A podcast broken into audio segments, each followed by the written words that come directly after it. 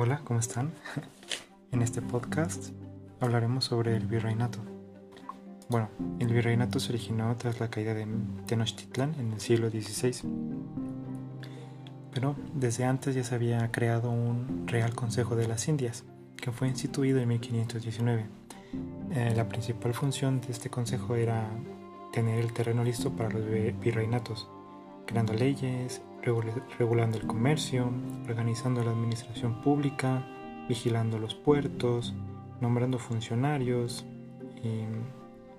y, manteniendo la paz, según ellos. Eh, luego, con la migración de españoles al Nuevo Mundo, llegaron productos y animales domésticos como cerdos, vacas, caballos, aves de corral, entre otras especies.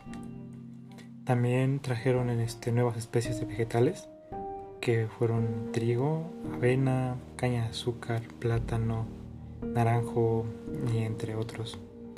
Después de esto el mestizaje eh, empezó a darse en el Nuevo Mundo, casi exclusivamente por los hombres, las mujeres casi no. Mm, a pesar de que las indias habían sido convertidas al cristianismo, el español no se casaba con ellas, solamente las tomaba para tener hijos y para tenerlas en su casa sirviéndole.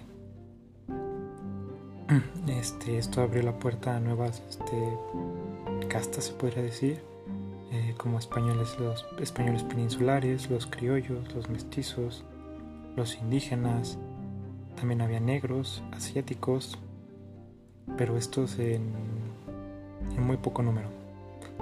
Después la evangelización de la Nueva España no fue tan sencilla, especialmente en los primeros años de la conquista, cuando todos los indígenas seguían arraigados a sus tradiciones y no permitían que se les fueran arrebatadas así de golpe.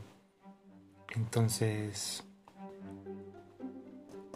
empiezan a, a enseñarles la religión católica a la fuerza y se crea esto que es este, la Virgen de Guadalupe, para que los indígenas se sientan como más identificada con, con, esta Virgen y empiezan a adorarla y así sea más fácil convertirlos a la, a la religión católica.